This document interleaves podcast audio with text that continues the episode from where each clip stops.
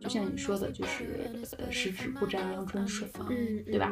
你这个东西它其实是禁锢了你的这个劳动能力嘛，就没钱儿，我就是就是穷逼。穷鬼，原来你是通过小拇指牙盖区分左右的，说我华而不实，说我没有意义。说你过度消费。We feel we can preserve the trust, yeah.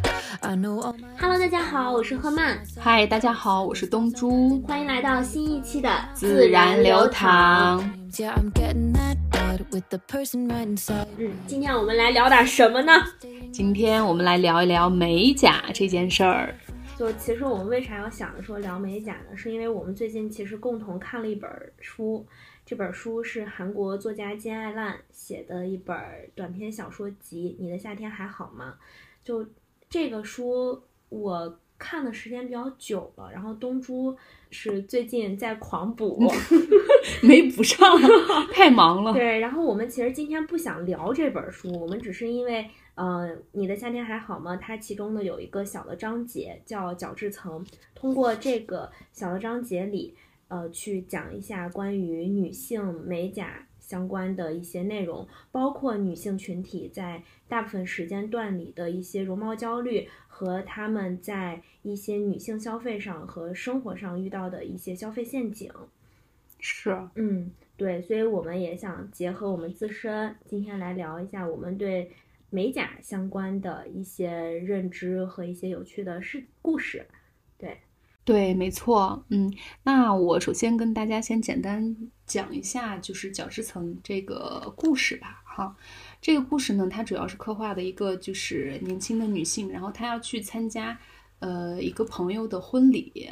嗯，然后呢，她参加婚礼这一天呢，她拎了一个行李箱，然后要参加婚礼的这个过程当中，她还要去会见一个朋友。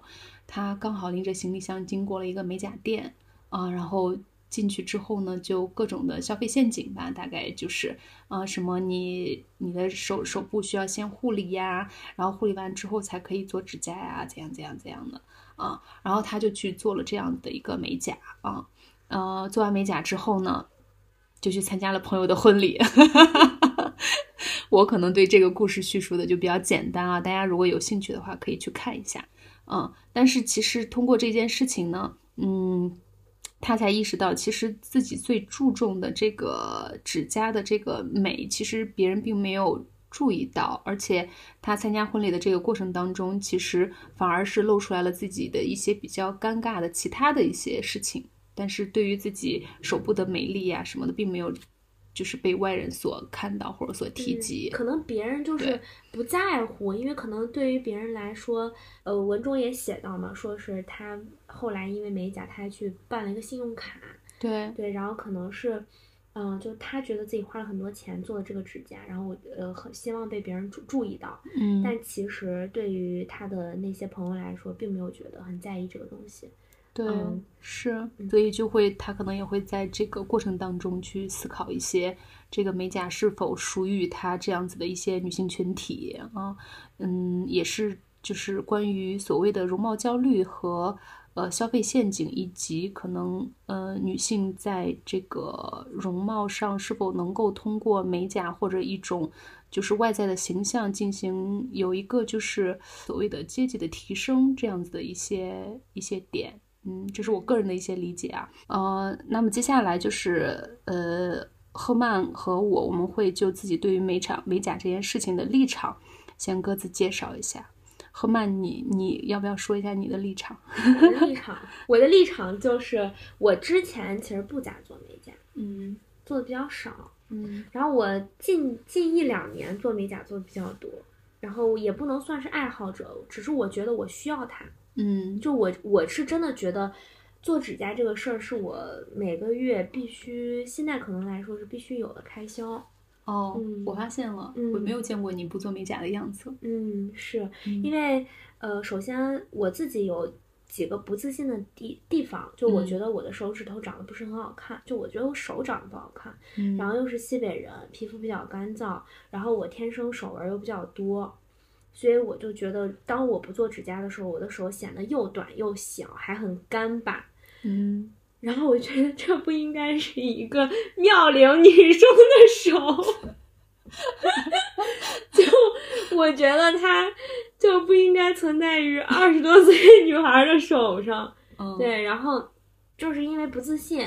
那你有没有觉得，其实你你认为自己的手手纹多呀，只是你自己的看法。其实就跟那个小说当中的女生一样，她认为自己的做了美甲，嗯别人就会看到。就像你想你的手纹多，嗯其实别人并没有看到过。对，但是我做指甲也不是为了给别人看。就是为了自己开心。对，因为做了指甲之后，我自己心情会觉得很好。我会因嗯为一个指甲，我高兴起好几天，嗯或者我每一次看到我的手，我都会把它欣赏一下。我觉得这就嗯够了。嗯就我不会说是因为，呃，别人觉得我手难看或者怎么样，我再去做指甲，因为也没有人会提出来这个事儿，除了我妈。但我妈是最不希望我做指甲的，因为嗯长辈总觉得做指甲就对身体不好嘛。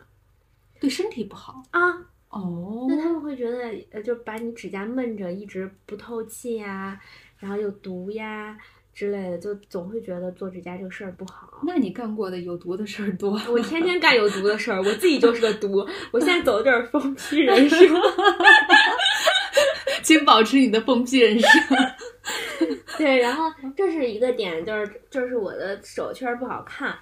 然后还有一个点，这这就是个故事，对，就我有左手这个小拇指头，哎，我要咋形容它？它是畸形吗？它也也不是。不能不能这么说吧。我以前老说我源于一次事故。对，我以前老给人家说我是残疾人儿，因为 因为 我这叫 你这算几级残疾？请问小姐？不知道对我说我左手那个小拇指甲盖儿没有，或者只有一点儿，我说我是残疾人儿。就是上小学的时候，就是搞笑女嘛，人家都好好坐板凳开运动会，人家都都好好拿着小板凳坐呀，或者是坐学校发的那种椅子，我就不，我从我们家递了两张报纸，我就要坐坐地上对，我要坐报纸上面。我觉得你当时肯定还没有来来过生理期。哦，没有没有，我是初中才来的，发育比较晚，就傻嘚儿嘛，你知道吗？然后我就把那个报纸铺到地上，就想着嗯可高兴了，说开运动会兜里还背一兜吃的。然后夏天又热，我们班那个班长他就手上拿那个学校发的那个铁凳子，从我旁边要过，我的天，我已经猜到结局了。没错，那个铁凳子狠狠地砸到了我的小拇指头上。我的天，然后当下就是一个血肉模糊，然后我就、嗯我的那个小拇指的那个骨头就出来了，然后我就去医院打麻药缝针，我印象特深。那会儿才上小学嘛，然后人家就说：“哎，你这是个女孩儿，就是还是得把你的指甲稍微弄一下，要不然以后长大了咋办？”然后他就把我旁边的那女孩儿，那你那你没指甲盖儿，还嫁不嫁嫁不出去了，还是咋的？当时他们都说让我们班那个班长给我负责。怎么着没个指甲盖儿，人家得娶你啊？但我真的这个事故挺严重，而我妈最搞笑，就是这还是一个延，就是延伸出来的事儿，就是当时我们班班主任给我妈打电话，嗯就意思说你们家小孩儿手指头被砸了，嗯，就说的是啊、呃手指头砸掉了，我的天，然后 我妈听了个我们家小孩儿的头 掉，行，我妈我妈在医院里面狂哭，就着急忙慌的跟我爸跑到医院去，然后在医院里面狂哭，然后我们班班主任当时给我形容，就是我妈在电话里面一直问他，我娃头掉了，我妈我妈班主任就说。那个谁谁妈妈，你别着急，不是头，是小拇指头砸了，然后你来一趟医院。嗯然后就去医院，然后当时就医生就为了让我长大以后有点指甲盖儿，嗯，就把那个指甲床就贴到了我那个手指头上，然后缝了六针，天，哎，六针还是五针，就就缝了几针，嗯然后当时就包着，所以我这个小拇指甲其实是畸形的，嗯就它。就是现在的形状，就是正常女生的小拇指甲盖儿的一半儿的大小，嗯，而且它是分着两半儿长的。嗯，就它不是说是一一片儿完整的指甲，嗯它是两片儿指甲，一片儿多，一片儿少，然后中间有个缝儿，啊，我的天，又像兔唇一样。就就很离谱。然后它就长得不是不能长特别长，就它长到哦一个阶段，就它永远超不过我的那个小指头的那个肉，它是长不高的，哦，所以它永远就是一个这样的形状，我就觉得它巨丑。那它也能贴上甲片儿啊？这就是科技的发达。前几年怎么讲？上大学的时候做指甲，我是我是不做小拇指头的，哦，这还好呢，比别人少十块钱，啊，就 少点钱，钱，少点钱，嗯对。但是就是后来现在科技越来越发达了，然后美甲的这个工艺也越来越好了，嗯，然后它就能顺理成章的贴上去，并且能嗯保持特别久的时间，基本上一个多月是没有一点问题的。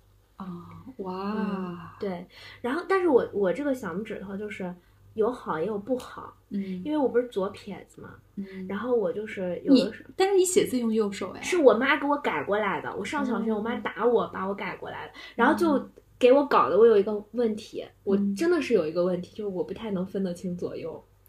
啊，就我在就是突然的时刻，我是不太能分得清左右的，我会恍惚左右这个事儿。哦，然后我上学的时候军训，嗯我的小拇指甲盖儿可给我起了特别大的作用。怎么着？就军训的时候，不是教教官他会经常练你们嘛？就一堆人，然后让你左右向左转，向右转。如果你转错了，他就要嗯罚你。嗯我就为了让他不要罚我，别人都是那个手扶着那个裤缝儿，就这样的放，就平着放。嗯我每次就是抓着我两个小拇指头，然后这样放，然后我就摸，因为我那个左手那个小拇指甲盖儿不是跟右手长得不一样吗，我能摸出来。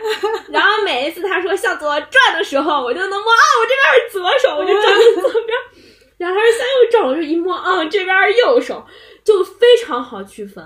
原来你是通过小拇指甲盖儿区分左右的，我现在有的时候 下意识的时候嗯也会通过小拇指头区分，哦但是因为做了指甲以后，它就不好区分了，哦嗯，那你现在还能不能出清分得清楚左右吗？就能，但是我是可以分得清左右的，但是就是危机时刻哦会有一点恍惚。嗯，明白了。对，，在那种特殊时刻，嗯还有一个就是做指甲的点，我呃其实我觉得这个做指甲点是很多女生都会出现的一个点，就是呃你身边的朋友或者是你的同事，呃如果说都在做美甲的话，你自己也会被带动着一直去做，其实也算是一种美甲社交，不算社交吧，就连 带连带反应。那就跟一起逛街、一起购物是一个道理嘛。嗯，有有有一点儿吧。嗯，所以你你你你每次美甲都不可能是自己一个人去，都基本上都跟同事一起去。没，我也自己去。哦嗯，反正我认识你以来，我就没有见过你不贴甲片的状态，就没有嗯我到现在没有见没有见过你的真实指甲长什么样子，真人指甲太丑了，不是不好意思见。就像我没有见过你的素颜一样。我觉得见你的真实指甲可能比你见你的素颜还要难吧？乱说，上次见我我就素颜，颜，对对对对，上就喝多第二天见我我就是素颜。嗯然后就是，其实还有一个点就是做指甲，从我个人而言，我是觉得指甲它是能反映出一个人的性格的。嗯，因为你有的时候我们会因为你的年龄呀、你的工作呀，然后就是着装和发色，就这种比较明显的地方，嗯呃，你是没有办法，就是按照你自己的喜好去打扮发自己的。色不能吗？发色应该可以按照自己的喜好。你像像有的工作，它就没有办法染喜欢粉，色就不能染。对呀、没有办法染特别夸张的颜色。嗯然后如果说我就是喜欢一些很很另类的衣服，我也没有办法在工作场合穿呀。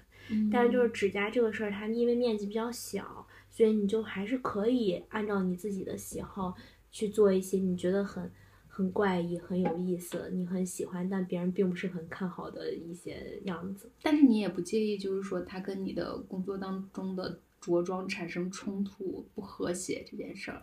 其实我觉得还好，你说，嗯因为只有离你很近一米近的人，他才能看到你的指甲真实的最具体的样子是什么。但是如果你涂的五颜六色、很那种很夸张的话，也很明显呀。看，这又说到了我最喜欢的人格魅力，就是反抓。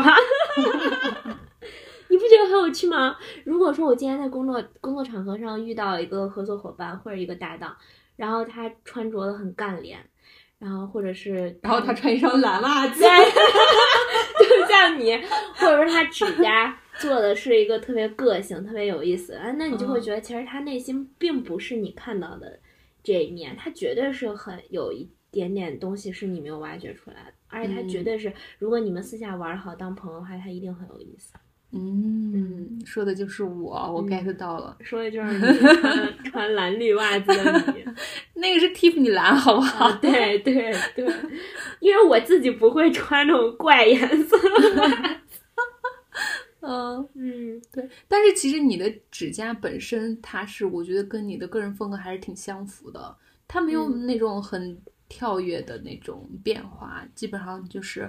嗯，因为如果你纯涂颜色的话，我觉得也是比较素、稍微淡一点的颜色，并不是说是很亮丽或者饱和度很高的颜色，嗯，呃，对，或者就是贴钻啊，然后做一些比较优雅的。是我自己好像不是很、你的风格就是这样吗？对我，而而且我也不是很喜欢那种饱和度特别高的颜色，可能也是心里稍微会有一点点介意那种饱和度特别高颜色，我的能不能驾驭？嗯如果说一个指甲做了以后，它可能也要保持半个月、一个月之类的，那它如果说让我只能开心两天，后面的时间段就觉得很很很拧巴的话，那我觉得没必要做。嗯。对你做这个东西一定是舒服，嗯，就是你内心一定是能过得去的，你不要力求什么个性呀之类，然后你做一个跟你完全接受不了的东西，嗯，那其实它就没有什么存在的意义了。嗯，那肯定了，肯定还是先取悦自己嘛。对呀、嗯，那我个人其实还是比较崇尚自然，不太喜欢就是有很多的这个人为的修饰呀，就是包括化妆也是，我基本上我化的妆也就应该已经算很很素了吧，是吧？嗯你太素了，没谁了，你素的都不行。对，然后我觉得美甲其实对于我来说就是一种，嗯，华而不实的，又没有太多意义的这种过度消费。哼每一句话都在抨击我，说我华而不实，说 我没有意义。说你过度消费，嗯，对，而且我我自己的这个职业本身是花艺师嘛，所嗯以有时候用到剪刀呀，用到花艺刀比较多，所以其实我我自己给自己的定位其实就是一个劳动妇女，所以我觉得我我跟美甲这个东西其实并没有特别强烈的一个关系，而且我觉得美甲对于我来说其实就是一个可望而不可及的东西。但是你会渴望它，对吧？不是说我不能拥有它，我当然可以天天拥有它，我也可以每天去做美甲呀那你觉。得没必要？我觉得没必要，嗯而且我觉得这种东西对于我来说，并没有说是在我的外表上给我增加太多的分数，嗯嗯、我可能觉得就是，呃，我就算是做了它，我换换换多少造型，我的气质还是这个样子，它也改变不了我什么气质，它只是让我觉得自己可能看起来更 bling bling 一些吧，就是。换句话呃，我，觉得，我觉得单纯的他，他也不能就是完全去表达我的性格，或者是表达我的某一种嗯想法也好，就是爱好也好。我那我觉得换换一个角度去讲的话，你你的内心比我的内心要强大呀。那当然了，我都这么大年纪了，怎么回事？你内心强大跟年龄什么关系？哎呀，这是成正比的嘛？你肯定是年纪越大，啊内心越强大。那也不一定吧。嗯，肯定是这样子的。小孩儿他阅历在那儿的话，他肯定他的这个内心强大的程度，他肯定还是能不及年龄大的人嘛。这我也是。啊啊！而且我觉得就是在消费，就是消费主义陷阱这块儿，我是一个非常警惕的人。就是你比如说，就是那种过度关怀的那种，就是服务的一个，嗯，让你觉得有一种什么很呃很越界，嗯然后对对很很拧巴的那种服务。对对对，就嗯，尤其是去美甲店美甲的时候，有很多服务会让你觉得是不舒适的服务。虽然就是他们也是想要通过这个去提升一下自己的一些营业额呀之类的嗯品质，对。但我对于，但我对对于我来说，我觉得就是。嗯，我不需要这种就是过于客套的这种服务，假客套，嗯所以我不太喜欢这种东西。就是你东西做得好，我自然就会第二次来。但是你通过这种嗯过于关怀或者或者是很虚伪的拉近顾客对与顾客之间的关系的这种方式的话，会让我反而更疏离。而且我在购物上面肯定是只买自己需要的。哦，这个是，这个我们应该都是，就是其嗯。实大家不是物欲都特别强的人，对，是，嗯，然后嗯。就是我一直崇尚，就是我的每一笔消费，它一定要爽到我，所以可能很多，嗯，我的消费并不是别人眼里觉得它是 OK 的，可能别人觉得我在乱花钱，嗯或者别人觉得我在浪费钱，但是我自己嗯。会觉得很爽，因为它是我嗯。喜欢的东西，就是你千金难买我愿意嘛。你像我为什么选择做指甲，也是因为，就确实是因为手手不好看这个事儿也影响到我了，我就是会因为手不好看而不自信，所以我就会才去做这个事情。然后他嗯做了指甲以后，我就会觉得心情很愉悦，也会变得自信起来。那我就觉得我需要它，它是一个适度的可以能够接受的嗯一个消一笔消费。我觉得我最近就是就是做的最就是感觉最开心的一笔消费，就是买的那一盆就是，呃，那个那个海芋，哦，我以为朝天不是就就就就我阳台上放的那一个天鹅天鹅绒海芋，我每次嗯。看到那个叶片的时候，我就觉得哇哦，这个色彩太迷人了。嗯，就是看到它的时候，会有一种小确幸的感觉。嗯，嗯。哎，我我今天来之前哦，我查了一下那个二二年的女性消费的那个白皮书，嗯，女性消费趋势白皮书。嗯，你知道第一名的就女性消费最多的那个产品的领域第一名是啥吗服装、没有护肤品不是。啊，我当时看到后，我也没想到，我也有点惊讶什么讶。东西？头皮护理，我靠！第一名是头皮护理，第二名是面部护肤，第三名是私处保养。哦，现在那那也就是说，现在女性在服装这件事情，其实她的消费是退后的。嗯，嗯服装其实就没有那那如果说是头皮护理的话，那是现在现在女性脱发也很严重的一个征兆吗？我当时就在想，我说为什么第一名是头皮护理呢？我我就我操！一，然后我就觉得！然后我就觉得，你知道我我当下反应是啥吗？我当时反应觉得我不配做一个二三年还存在的女性，因为我从来没有为头我的头皮消费过，我也没有，我最多就是用过护发素，而且我那是头发，它那个是头皮护理。头皮护理指的是什么东西啊就比？如说是就是那种生发的东西，或者是头皮的那种清洁膏呀之类的，然后头皮什么按摩油呀、按摩乳呀之类那种东西。头皮竟然是头皮护理，头皮护理，嗯，天呐，这这这是这是我完全不知道一个领域，一个我当时也很不知道的一个领域。就我经常会在直就是明星的直播间看到有卖这些东西的，但我哦从来从来没有用过，而且很多网红都在推，但我从来没有买过。头皮为什么要护理呢？是因为它生疮还是还是 对啊，我也在想头皮就是你我我唯一想到的头皮需要需要护理的点就是生发跟脱还有让它发变脱发生发这样的，对，让它变蓬松，不要太油。头皮变蓬松，就是头皮护理之后，你的发根就会变蓬松。哦，然后头发就不容易特生油哦，那这个好像我也需要。对我也需要，但是你的头发根本就不油哎，我觉得我是两三天就要洗一次头，但我觉得两三天并不是一个不，两三天洗一次头是太正常的事情。对啊，所以也不算特别油嘛，对吧？但如果说是你一天洗一次，其实应该算是很油的状态，就是、嗯就是早上洗了，下午就油，嗯，那可能还需要做一下护理。但是两三天的话，我觉得是正常的一个状态。还有你知道那种头皮类似于什么磨砂膏、按摩膏之类的，我用那？干啥？我不懂啊，所以我就觉得，哦，我是我是一个什么我操，我脸都还不来不 及护理，我就去护理头皮，我去。你说私处我也能理解，但是护头皮这个，哎呀，难理解吧？就就我今天专门看了一眼，然后我一发现就是女性消费，我说我当时在想，我说女性消费现在都变成这样了吗？这跟我所理解的女性消费完全不同。我觉得可能在我理解范围内，可能女性消费第一名应该是什么医美啊之类的，护肤医医美。其实就是面部嘛，大多数是面部嘛。对对啊，面部嗯护理嘛。对啊，嗯，对啊，就是头皮，这是就头皮护理是我觉得，我觉得头皮护理这个可能大多产生在女性呃这个程序员的这个当中，就女性就是嗯女性程序员现在是不是也开始脱发了？不是不是，我觉得还是跟生发有关，就是很多女性都会脱发。要么就是因为生完孩子之后开始掉发。嗯，是，好，我们说回美甲吧。嗯嗯，其实关于美甲呢，我们肯定都会有一些呃初次的一些经历呀，还有一些趣事呀什么的。赫曼，你有一些就是有趣的故事要分享一下吗？嗯，我首先说一下我的美甲三不原则。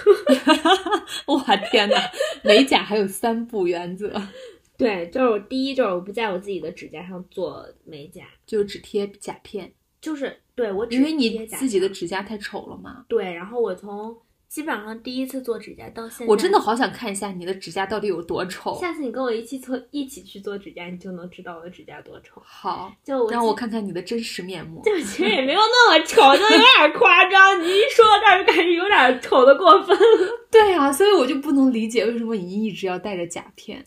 就是因为我的指甲长也长得薄，然后它容易脆，然后我就觉得那你越做越薄啊，你越贴越薄啊。不是，就你不做它也薄，然后我就觉得哦还是要弄一下的，嗯然后贴那个甲片儿。所以我基本上从第一次做指甲到现在就没有甲，基本上我印象里好像都是贴甲片儿。甲片跟真指甲就是在真指甲上面做有什么区别吗？就是有区别的呀，有的女生她的指甲长得指甲盖儿长得很好看，嗯，她就不用贴甲片儿，然后她嗯做出来就跟我贴的甲片儿是一样的效果那。她要指甲留留很长啊。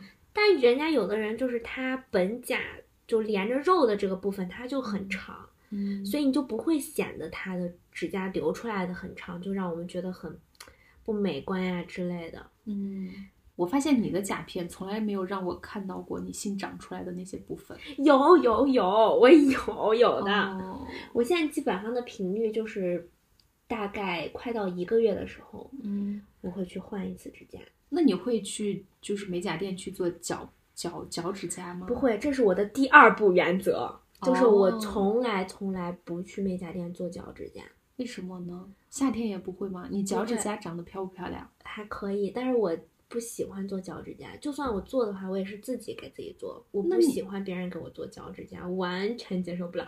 很奇怪吧？我可以，我是一个可以接受，我是一个超喜欢搓澡的女人，但是我不喜欢别人给我做脚趾甲。那你喜欢做脚部按摩吗？或者去按脚可以，我也特别喜欢泡脚、足浴，嗯然后洗澡我都特别爱去，但是我不喜欢别人给我做脚趾甲，而且我好像自己不是很能接受做脚趾甲这个事儿。嗯，我觉得做那夏脚指甲天的时候，如果你穿凉鞋，脚趾甲那样裸着，不是不好看吗？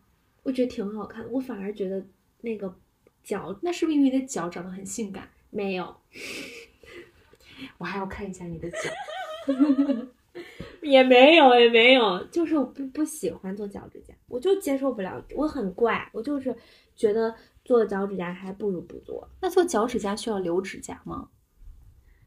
好像不太需要留吧，本来脚趾甲要就是剪短，也不，他就会给你磨，给你弄修到一个差不多的长度，也因为你的脚趾甲留长了你会很难受呀，对呀、嗯，是呀、它就不会很夸张，嗯。但我是觉得，就首先我不是很能接受有的，就我自己，我就不是很能接受我自己在夏天的时候，呃，就比如说穿一些凉鞋呀、高跟鞋之类露出来那种很鲜艳的脚趾甲，我就有点不太不是女生都应该露个红颜色的脚趾甲吗？啊！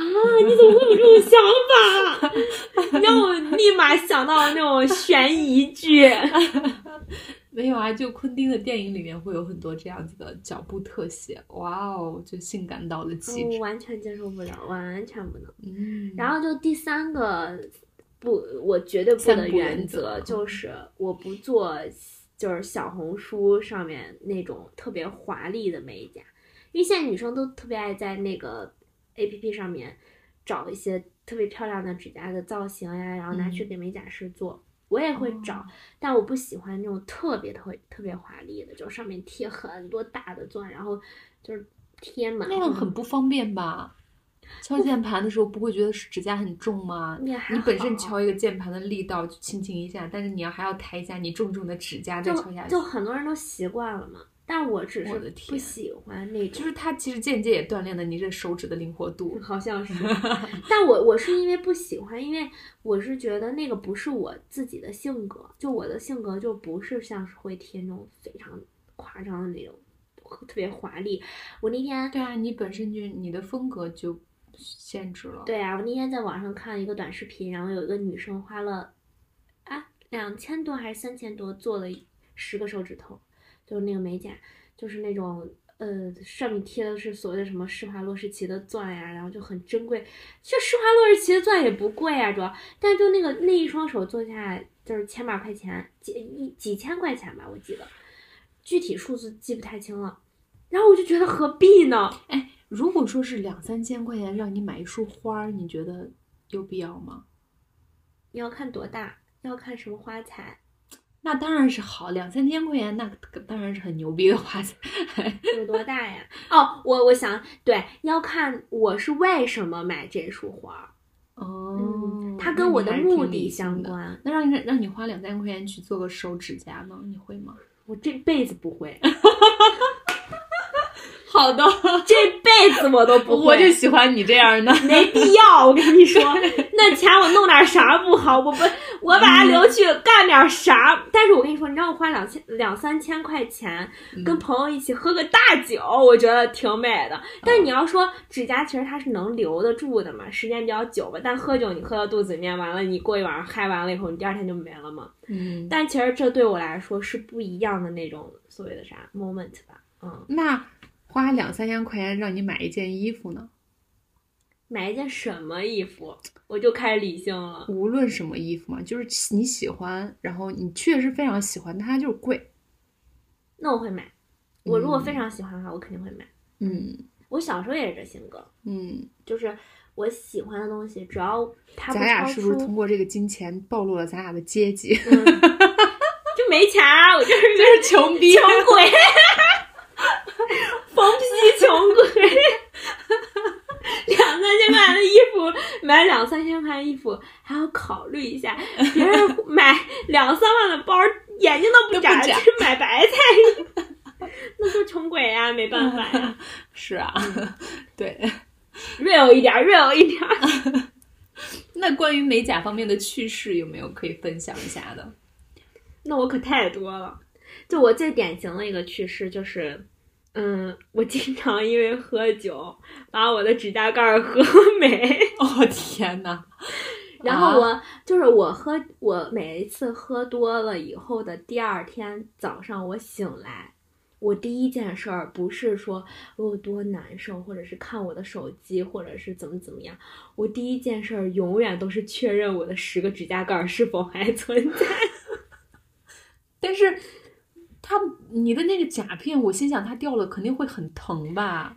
但是你要知道，人在喝醉了以后，他的就哦是知觉是会弱的。对对对，是的。你对痛的敏锐度就真的不强。真的真的，我我有一次喝醉了，我告诉你，我的手都肿了，我自己都不知道是怎么肿的。你那都咋我地？腿青了，我都不知道怎么青的。我操，我都没有痛的感觉，我都当时就纳闷了。我操，我手都肿成这样，我他妈我都不知道疼。对啊，我到第二天才反应过来。你知道我有一，次最年轻的时候真的是不要再提了。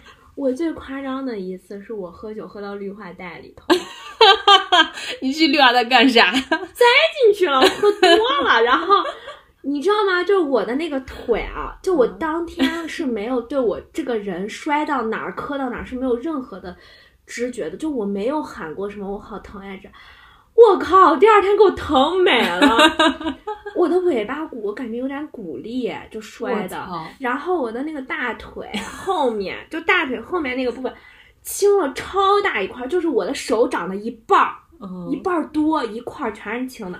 然后我的前面腿前面膝盖全都是一块儿一块儿青的那，你朋友他们当时也不管你啊？管我了呀，我拉不住。你要知道，喝多了的人他是非常非常沉的，哦，好像嗯，是。是，就是他。他是一像一滩烂泥一样，就我像一滩烂泥一样烂在了那个绿化带里。我靠，真的巨离谱！我我第二天就是坐出租车去公司取车的路上，我整个人坐在那个出租车上是没有办法就很自如的坐在那个座位上的，我必须得把自己的双腿分开，让我的屁股挪到一个还不错的位置。给我的尾巴骨安一个比较柔软的地方，然后整个人撑着坐在那个出租车上。说 因为真的太离谱了，后来骨裂了吗？就是因为我以前尾巴骨有有过一次骨裂，是真的摔的。然后我那一次的感觉，就我喝多了那一次的感觉，就有点像之前，所以我就觉得我有一点点骨裂。但像尾巴骨骨裂这种，就是你只要不是非常疼，嗯，就只要不是难受的不行，它一般自己就愈合了嘛。哦，所以我也就没太管，但真的疼了一个多礼拜，太离谱了。然后我现在就是也是，我只要一喝多，我第二天早上第一件事绝对是确认我十个指甲盖在不在，因为我之前经常会，尤其是我这个左手小拇指的指甲盖，还有我的这是啥指头？无名指啊，对，我的无名指。姐，你是分不清无名指跟食指还是咋回事 我？本来这手这个东西就不太敏锐，就是因为我的无名指本来就指甲盖就小，所以它就特别容易掉。哦。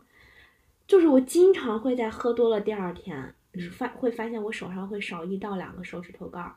我的天！但它不是说是就连带着你自己的指甲就掉了，它是缺一块儿。就这两年还好，因为这两年也稳重了一些，就就蹦迪蹦的少了，所以就是你你稍微稳重一点了，所以你的指甲盖儿也存活的时间比较久。那会儿年龄小的时候，你天天蹦迪一弄蹦蹦蹦蹦蹦，指甲盖儿蹦没了。哦，明白了。那你现在换指甲，就是换指甲的频率大概是多长时间呀？一个月不到一个月，三个礼拜，我基本上就想换了。啊，这么真的还挺久的。其实三个礼拜的话，我觉得指甲已经长出来很多了。对，长出来很多。我基本上就是我换指甲的频率是根据我指甲的长短来决定的。那你一年基本上要换个二十次有吧？没有二次。可能年纪？我我我有中间有的时候会有一段时间不想做指甲，我想让我的指甲歇一歇，可能我就会有一个月不做指甲，裸着就裸着。你能受得了？哎，就是就是能撑多久撑多久，撑的实在受不了了就去做。但就我不是美甲狂热爱好者，我只是因为我的指甲不长得不好看而去做。但我身边确实有很多那种美甲狂热爱爱好者，就指甲就没断过。嗯，那他们的频次就会更高，可能一两个礼拜他们就去换。还有一个点就是，我不是今年就去年开始不就爱开始滑滑板了嘛，嗯，然后我就觉得我做指甲这个事儿对于我滑滑板还挺有影响的。当然啦，你万一摔了，摔了怎么办？对，摔是一回事，还有就是那个滑板上面它都是磨砂的，所以它就特别影响你的指甲美观。你经常就我经常就是一滑滑板，然后我的指甲就被磨的，就是有那个。本来它是光光的、亮亮的，然后你又不是拿手滑，怎么就就是？你要摸板呀，哦哦，你要接触板，你只要接触板，就难免会碰到。对啊，对，所以我我今我就是我最近也在想说，我要不要因为比如说最近天气好了，我不是经常滑滑板嘛，最近，那我要不要把我的指甲先卸掉，然后就一段时间先不要做？但我还没有劝说我自己，还没有成功的说服我自己。对，我是觉得应该有好几个群体，就是学音乐的呀。或者是学搞运动的呀，然后像我们这种就是需要用到身体某个部位，尤其是用到手的这种职业的这种，它其实美甲对于我们来说真的是就弄不了，根本就限制了，完全限制。我我有一个姐妹儿，她就是弹古筝的嘛，嗯，然后她日常就是需要就是给学生代课呀，或者是自己去练习，她就完全做不了美甲，但是她自己的指甲真的不好看，嗯，她指甲就是。比我的指甲还难看，但是他在自己的真实指甲上是可以涂指甲油的嘛？但他那个指甲就是非常的短，是嵌在肉里的。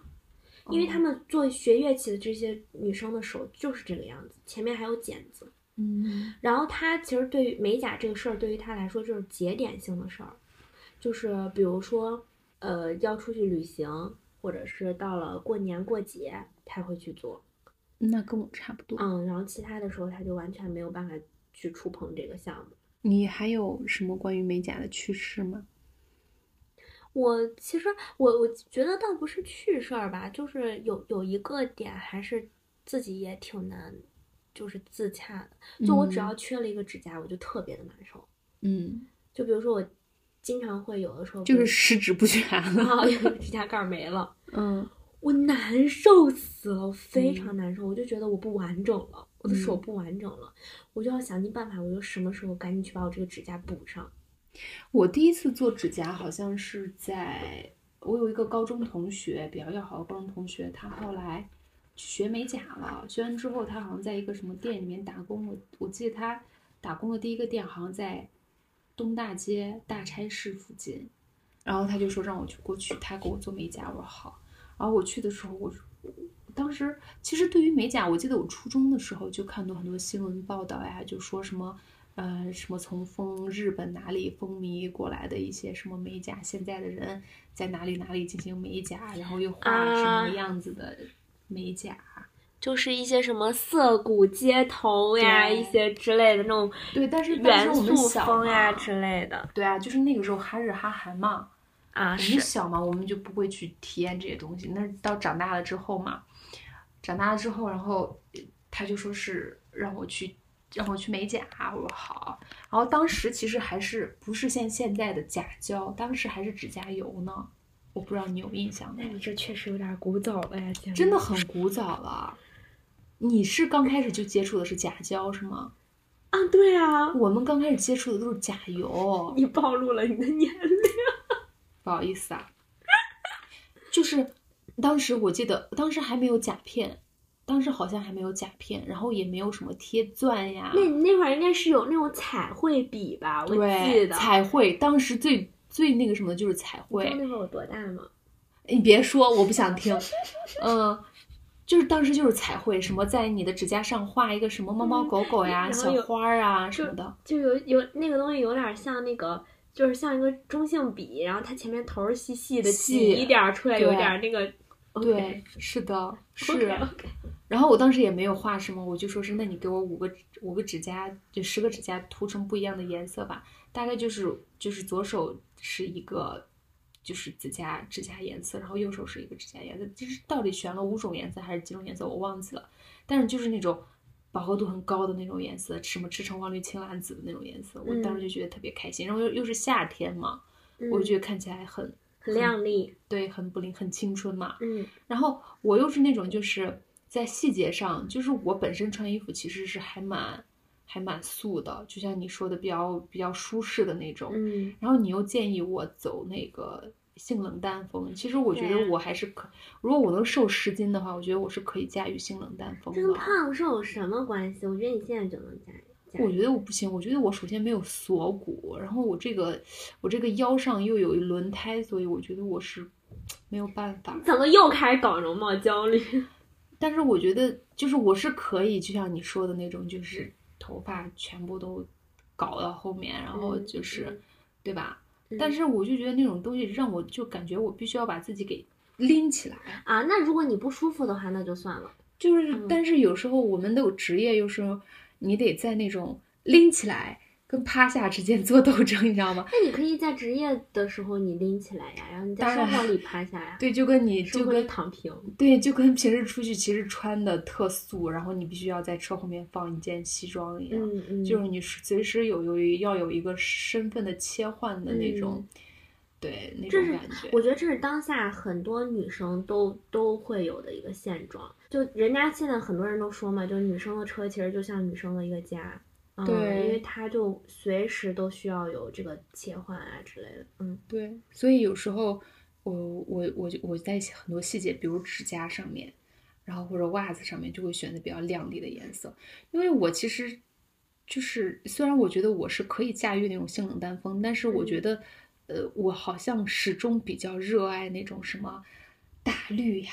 大黄呀，什么那种饱和度很高那种颜色，嗯我觉得那种嗯颜色可以彰显很多生命力的、生嗯命的色彩，就是很有是很有活力。嗯对我比较，但但那种那种大色块的东西，其实你又不能大面积的在身上去使用，嗯，所以我就会有时候袜子和指甲就会凸显出来小小面积的小面积的去用一下。而且我感觉你的性格本来就会很就很喜欢这种大的色块，你经常会看到什么明黄呀，或者那种绿的，你就很喜欢呀。对而那种那种绿都不是说什么翠绿呀，就是很鲜艳的那种绿。对，但、嗯但其实我的就是对于色彩的这个喜好，或者说是其实还是很宽泛的。嗯，很多色彩我都是很喜欢的，色系啊我都很喜欢，但可能就是就是自己用的话会更偏向于就是呃素一点的，但嗯是小面积的再用用饱和度高一点的，是就是跳一下嘛，是吧？嗯，但如果说是都很素的话，也不太好嘛。是是，这倒是。嗯，然后我我也没有贴过甲片，我没从来没有试试过贴过甲片。我记得那个时候你知道吗？就是那个时候洗指甲，就是如果说是你用了那种。洗甲水，就是用了那种，后来再做指甲的时候，其实它就是甲胶了。嗯，甲胶就是很对你的原指甲伤害会很大嘛。嗯然后就是在洗指甲的时候，洗甲水也洗不掉，它是用那个锡纸锡纸包起来，包起来嗯啊，然后就是这样子，然后先嗯过上一段时间泡一会儿，然后再给你脱掉。嗯，不像现在就用那个小小的那种东西打磨。我是今年过年的时候去做完指甲之后，我我我我觉得我觉得就是指甲长了，然后它那个甲胶要脱掉了，我就让他去帮我洗指甲，他们就开始直接用磨了，嗯，开始磨把你的指甲就把你那层甲胶就磨掉了。对，他是先用那个打磨，呃，他是先用那个他那个磨刀，刀头有嗯然后很多再抛光嘛。不同的刀头，他先把你的封层磨掉，然后再去嗯给你一点儿一点儿抛，就抛掉。所以他会问你烫不烫呀，刺不刺呀，会不会疼呀？如果你疼了，那你的这个服务已经算很好了，我那个压根儿就没有，就直接一个东西就这样给你磨磨，然后当时抛光的时候也没有抛很光，甲面上面的那些就是不平整的东西，嗯，就是裂缝啊什么的都可以看到，嗯。所以我觉得那家就是做的特别不好，粗非常粗糙。嗯，嗯，不是这个，其实还是跟这，我跟你说，这真的是手艺人，对，做美甲真的是手艺。是，嗯，对，但是但是我也从来没有觉得就是做美甲这件事情就非常重要，我就觉得就是，嗯，它真的就是挺伤害指甲，也挺影响正常生活的。嗯，如果就是我跟我妈一个想法，对，嗯然后我我有时候就会觉得，就是比如说你要做饭，我会觉得有指甲的时候，如果说你你不小心切到的时候会很脏，嗯而且它没有让你没有办法让你观察到你指甲缝到底脏不脏。嗯，是，对，如果说是就是真的哪一天我指甲挺脏的话，我看不到的时候，我就觉得，呀，这个就不太好。嗯，我而且我手其实也不好看，我手就是那种跟男生相比的话，有时候我比一些某些男生的手可能还会大一点，但是我并没有觉得就是有什么就是影响。嗯就就这样嘛，然后我也不喜欢留指甲，我指甲总是很土很干净的状态。如果指甲稍微脏一点，或者稍微长一点，我就要剪。对，这就是我我我感觉就是有点像医生医生的习惯。啊，每每个人呢，就是这个点确实不一样。有的人嗯他可能，因为我也没有就是你们这种职业经验呀之类的，我就一直都是这种喜好，然后我也不做饭，嗯，所以我其实我的指甲它怎么着它都有，它就是我的长指甲它都能把事儿解决了。对，就比如说我在 蒯面霜的时候，我都会用甲背去去蒯。哦，天呐，那我会觉得很脏。为什么会觉得脏呢？就是如果说是不管是甲背还是指甲凹那你进去，蒯面霜用什么蒯呢？用个小勺儿吗不？是啊，用用你的手指头、手指头啊、手指袋儿啊，就是指尖这一块儿啊。可是你的你的指甲盖儿跟你的手指头接触的面积、接触的东西都是一模一样的呀。我不觉得，我总觉得指甲盖儿里面它其实是有很多脏东西在的。你你你你护肤之前肯定要洗手嘛。对啊，但是你不一定能把指甲盖儿里面洗干净、你啊。洗完了，你是这样子拿纸背去蒯的呀。那你不能确保你的指甲就是里面的那些进入到里头呀，也很脏啊。咱俩完全不同。那我还觉得我指纹儿里面脏嘞。对，我就觉得指纹每天洗会很干净。真谢。对，我觉得我关于美甲的这些并不是特别多，但是有一段时间我特别喜欢买指甲油。嗯，就我记得有一段时间商场里面有一个品牌，它是那种就是可撕型指甲油，嗯就那种指甲油你涂上之后，然后你不想要的话，第二天就可以撕掉，甚至是你是用水泡一会儿，它就可以撕掉。嗯然后就会就会买很多，然后不同颜色每天就是，然后我我还是会买那种就是什么蒂芙尼蓝呀，什么那种桃红呀那种颜色，我就觉得那种就特别有趣。嗯，然后第二天，但是我觉得那种特别不实用，有时候就是就是它根本就溅一次水它就掉了。我非常讨厌那种指甲油。真的，那特别不好用，那什么鬼玩意儿？我就觉得它那个指甲油最恶心的一个点是，如果说今天我的指甲上面有一块儿这个指甲油，它因为水泡了，怎么怎么掉了，嗯，它就会撕掉一块儿，对，但是别的地方它还还好。对，然后我的指甲就坑坑洼洼的，巨丑。就就真除的除非你把它全撕掉，对全撕掉，你又有有一个指甲又没有，对你全撕强迫症掉根本就受不了。巨难受，它就像被狗啃过的一样。我，完全接受不了这个东西，就这个东西在我们家是不会出现的。哎，说到美甲，其实我我一直在想，就是美甲的这部分人群，它是不是有一个阶级上的一些区分？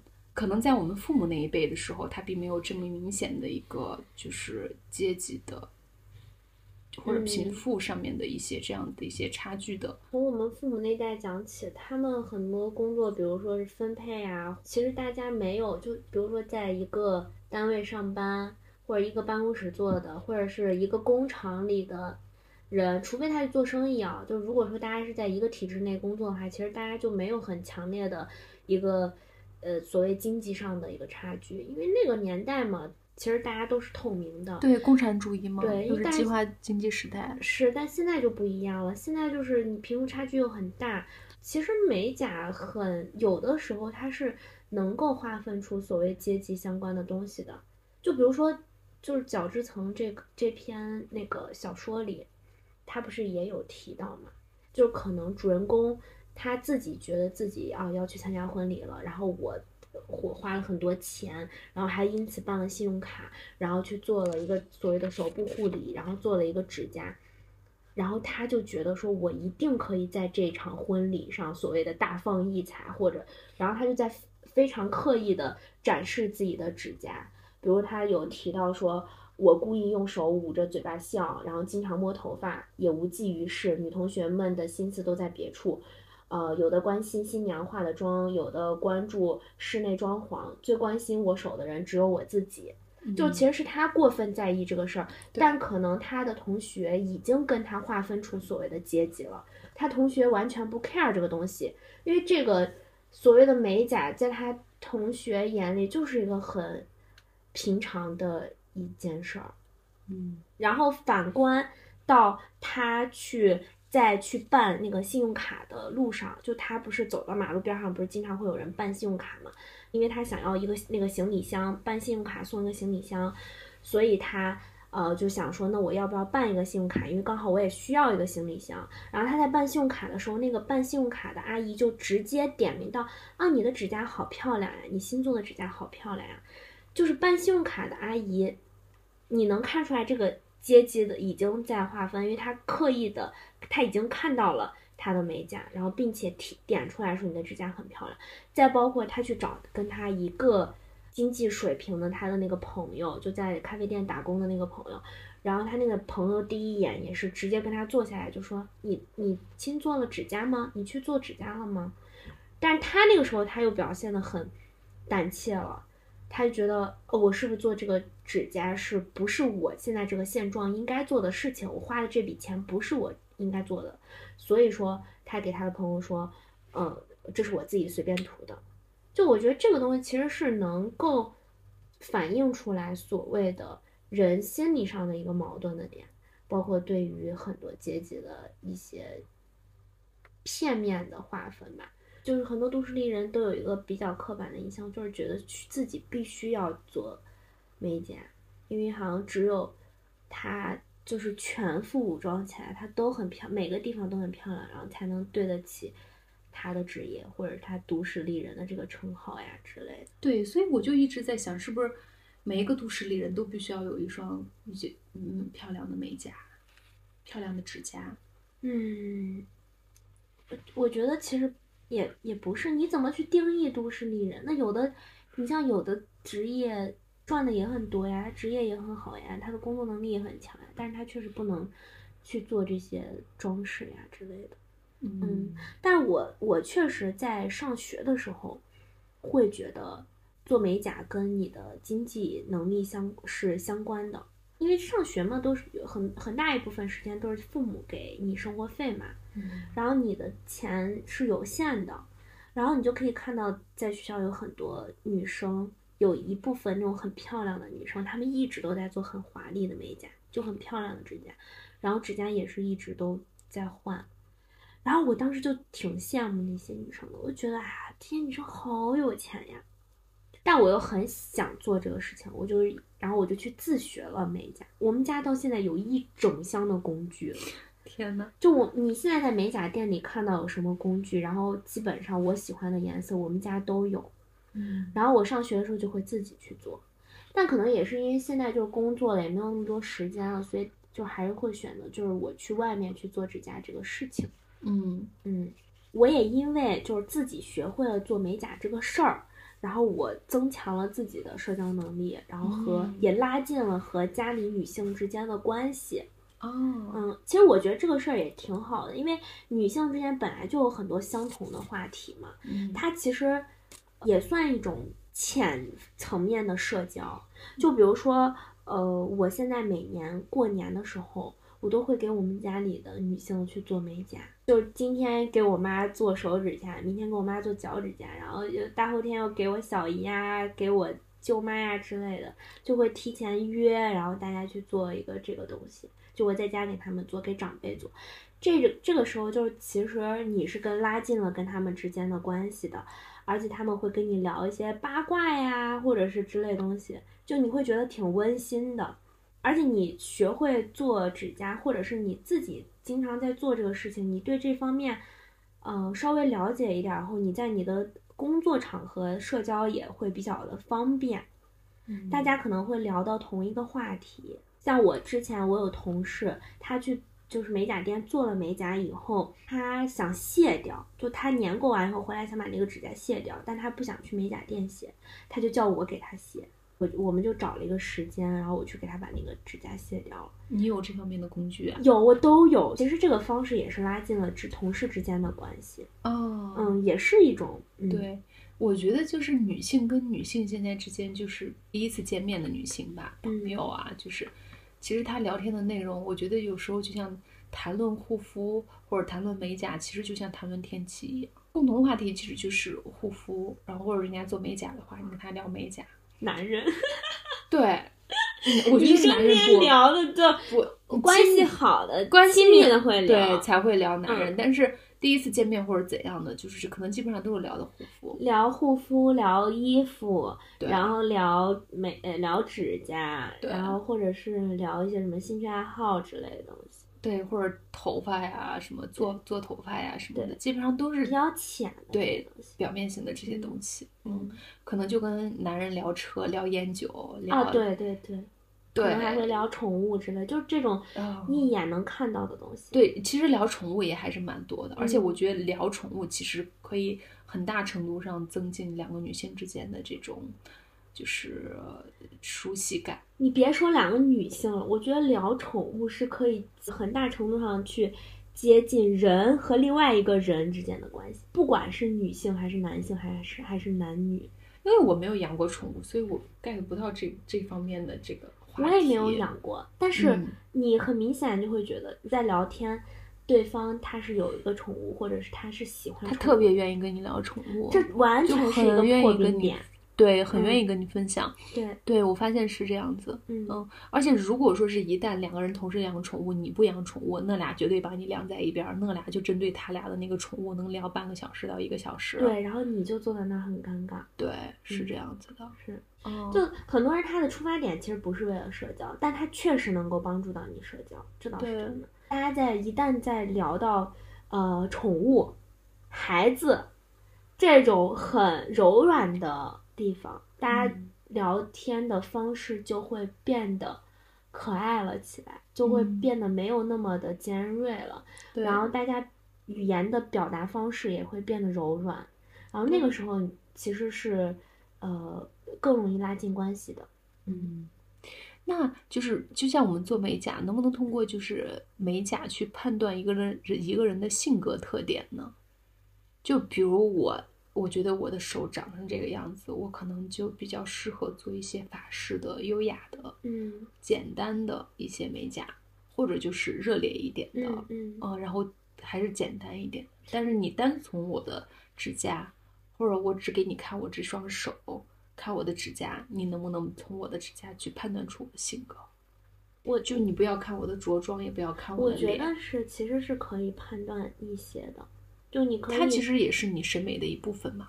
对，它是你审美的一部分，它也是你喜好的性格的一部分。嗯嗯，嗯就比如说，我们身边如果有朋友他经常会做那种很热烈的颜色的话，你就能够感觉到他的性格也是很热烈的。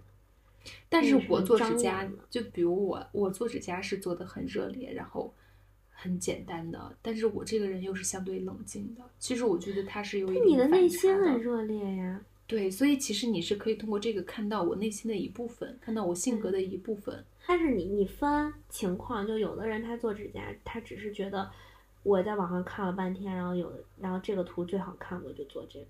有的人他比较有个性，他就说我只喜欢这个样子，我就去做这个。还有人就比如说我有的时候会根据季节嗯。去有一些变化，嗯，嗯，所以其实也并不能说就是他完全能看出来一个人的性格特点，但是我觉得其实你是能看出反映一来他，点点。对，你能反映出来他大概的审美和他的那个性格方向是什么样子。嗯，就包括他喜欢的某个款，其实比如他喜欢可爱的，对对，或者他喜欢性感一点的。对，我觉得我就很明显，就是我完全不喜欢那种可爱的东西。我是一个没有什么少女心的少女心的女生。嗯，这点咱俩一样。对，所以我做指甲从来不会做，就是我现在不会做那种非常可爱的，还有就是颜色很多的。那种那个颜色多不是指的是很张扬的，它是指我在一个指甲盖上有很多颜色的体现，我是不会的，而且我也不喜欢那种，嗯，画一个这画一个那的那种。我个人还是觉得，就是能够，就是尤其是在城市里面生活的这些女性，其实能够去做美甲，然后持续性的去做美甲的，几乎可能大部分的还是白领阶级，就是坐办公室的这些，嗯。嗯，不管是企事业单位的，或者说是嗯外企的，嗯或者是这样子的一些办公室的一些女性，就是她们不会从事过多的那个体力劳动，嗯，然后嗯，她们的职业也不需要就是用过多的去用到手指啊，嗯就是对，很多自由职业也挺喜欢做指甲的，嗯，可嗯能也是，但是嗯我我其实现在其实它还是能反映出来一些，就是嗯阶级的一些区分。呃是，但是我其实从呃，尤其是从去年、前年、去年开始，呃，因为运动这个事情上，这个事儿变得特别的火热，嗯。而且很多女生也开始，就我们接收到的信息，就很多女生也开始慢慢的打破所谓的女性框架了，也嗯。开始做一些很大胆的尝试，包括慢慢的女生也开始有很个性一面的展示。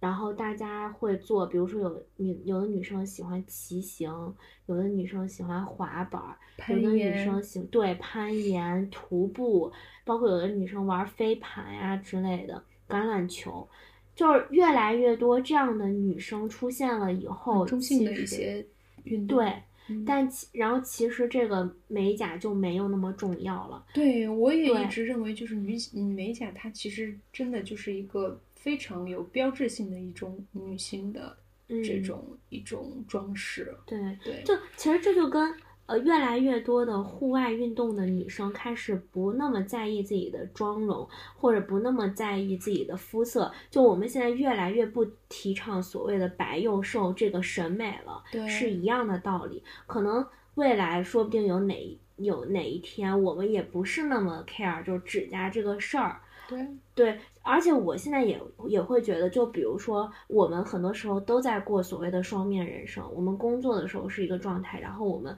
休息日的时候又是一个状态。那你比如说，我工作日就是需要坐在天花板底下去工作，但我休息日就是希望在户外去玩儿、去去放肆的运动之类。但是我在户外去放肆运动的时候，我就不需要有一个所谓非常精致，或者是比较完美的一个形象去展示在大家面前。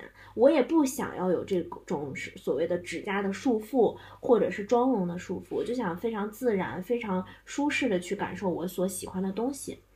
那这个其实就跟你日常工作中是有一些冲突的，就我们也非常需要大家去打破所谓的框架，就不要再要求女生一定要保持一个非常完美的状态出现在某一个场合。就我非常讨厌别人说你为什么在上班的时候不化妆这个事情。对，而且什么，嗯。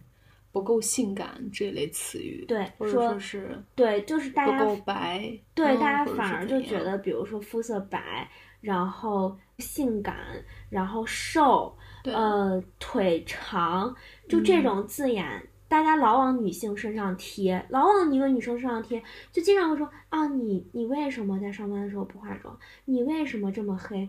那我为什么这么黑？我生下来就这这个样子呀。就我很现在很反感别人这样说，对，其嗯实这个就聊到了就是比较多元的这个样貌的这个话题。其实我是觉得，嗯，这几这两年其实都好多了。对前几年其实尤其是呃美图秀秀跟这个范冰冰范爷的那那个审美标准审美嗯审美时代，其实已经过去了。其实现在可能大家发声也会比较多一些。其实嗯。你现你会现你会你会看到很多就是城市运动的一些女性，而且城市运动品牌女性的城市运动品牌也开始很多，嗯。像那些就是骑行的装束呀，然后倡导女性就是就是运动城市运动的这种嗯啊、不管是骑行也好，啊，攀岩也好，然后其实，在女性当中都很受欢迎，而且我也很欣赏那种看起来比较，呃，健美的，她呃也不能说是健美，她是很健康，然后有一点户外气息的女性美。嗯，嗯自然的那种，对，她看起来有点壮，然后她有也很肤色很黑，但是很健康。嗯，然后她这种健康不是说是健身房的那种健康，更嗯不是说是那种，呃呃健美的那种体态，而是说嗯是她与自然呃长时间亲近之后的那种体态。我觉得这种有点像是一种北欧。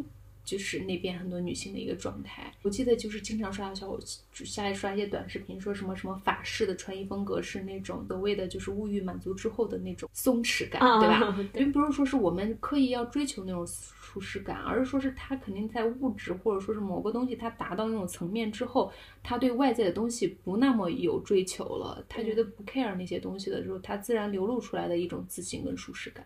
对啊，所以你我觉对你会发现，现在越来越多的女生她不再愿意穿所谓的高跟鞋啊、包臀裙呀这种东西，因为她会觉得很烦、很束缚。我们经常会说，为什么男的他可以穿一个拖鞋或者穿一个很随意的衣服去上班，为什么女生就一定要精致的？化着完整完整的妆容，然后穿着所谓的非常难受的衣服、鞋，然后漂漂亮亮出现在大家面前啊，大家就说，嗯，你是一个很精致的女生，你工作一定怎么怎么怎么样？为什么要拿这些东西去去去谈论别人呢？我我前两天还看到，就是一个品牌的一个走秀，我就特别欣赏那一套装束。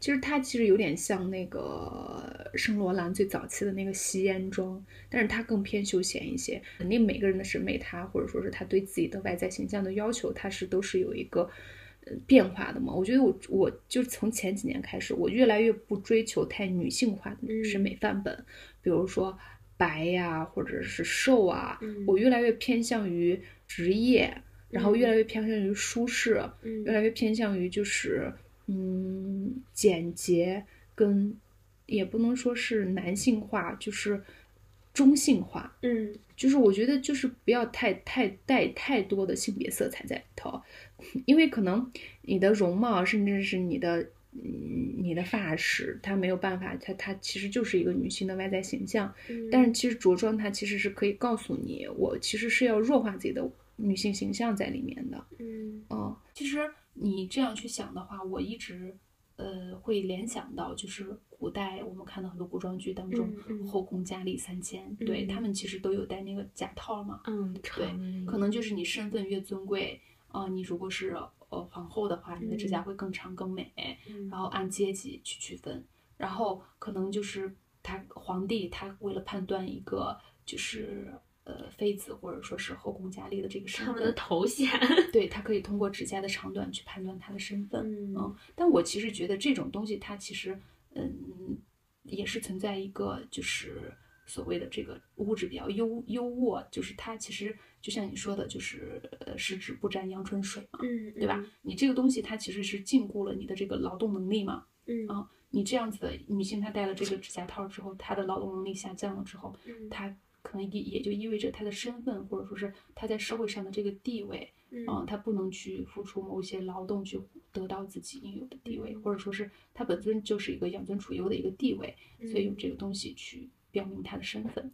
我在古代社会，我觉得是这样的，对。但在现代社会，呃，可能我们现在也越来越弱化这个事情了。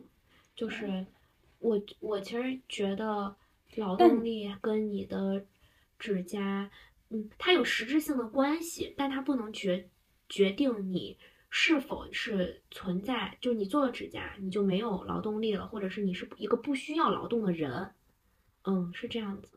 对，但其实我觉得能够去做指甲，并且能够做很华丽的指甲、很漂亮指甲，他这个人他的经济能力，甚至是他的生活肯定是不差的，对吧？他嗯肯定也是生活，肯定也是一种，也不能说养尊处优吧。对他肯定也是非常舒适的一个生活环境，不需要太多的操劳或者不需要太多的劳力工嗯作之类的。嗯，我们真的就像我这样的职业，或者说像你这样的职业，我们如何在就是生活，就是工作当中，就比如说我们的工作可能会牵扯到一些就手手做比较多的一些工作，然后跟你要做漂亮美甲之间的一个平衡关系。就比如说你敲键盘这件事情，或者说是你总是用很多小小的技巧，你就可以把这件事情规避掉。你就觉得不管不管是不是留长指甲，反正我的工作跟我的生活，我的留长指甲是完全不影响。因为我目前的工作来说的话，其实没有特别大的，就是我留长指甲对于我目前工作没有特别大的影响。嗯然后，因为我也习惯了用我所谓的这些假指甲去敲键盘，嗯而且我敲的也挺快的，就没有对我的速度。它首先它这个东西不妨碍我，它对我的工作效率和我整个的舒适度没有什么都特别大的影响，所以我就觉得能接受。但是在生活方面，它确实有影响到我。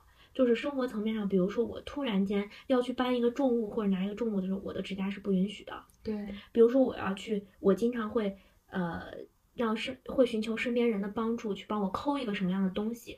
比如说我们在呃做一场活动下来要去放活动物料的时候，要去仓库放活动物料的时候，你记得不？嗯上次那个仓库的门还是你帮我打开的，因为我的指甲不允许去抠那个锁。嗯嗯，再包括运动的时候，也是会有冲突的。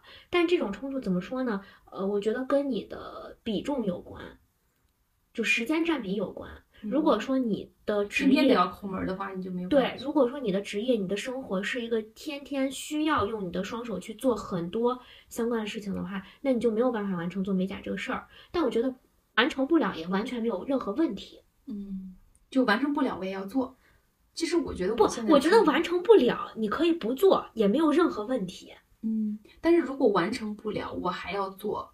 你可以做短一点儿，嗯嗯，但是对其实是这样子的。但是如果换一个，如果我设身处地去考去想的话，如果我现在是一个孩子的母亲，我每天要给我的孩子去做饭，或者是我要处理很多的家务事，或者是呃我的工作需要用到很多的手部的劳动去做一些事情，我可能不会做指甲。嗯，嗯，对，是的。对我可能会考虑很多相关的因素去权衡，但是当我不能做指甲的话，我一定能要去说服我自己，我为什么不能做这个东西。而且那个时候，我对做不做美甲这个事儿已经不在乎了，嗯可能这笔钱我就会花到别的地方。总之怎么着都得花出去。对，嗯，这是因为呃想要让自己呃在自己认知范围内的漂亮美，是很多女生就是女性一成辈子的。闪亮这个东西的不冲。对，是的。我依然愿意借给你我的光。好，那我们今天节目到这里就可以结束啦。嗯，其实我们今天聊的也挺多的，对，是的。然后感谢大家的收听，那我们下期再见吧。好的，拜拜。自然流淌是一档与女性生活息息相关的碎碎念节目，我们在这里谈论情绪、感受和成长，主观色彩艳丽，保持偏见又相互尊重。你可以在苹果播客、小宇宙、喜马拉雅收听我们的节目。如果喜欢，请关注我们，也可以在评论区和我们互动留言。祝你天天开心，我们下期见。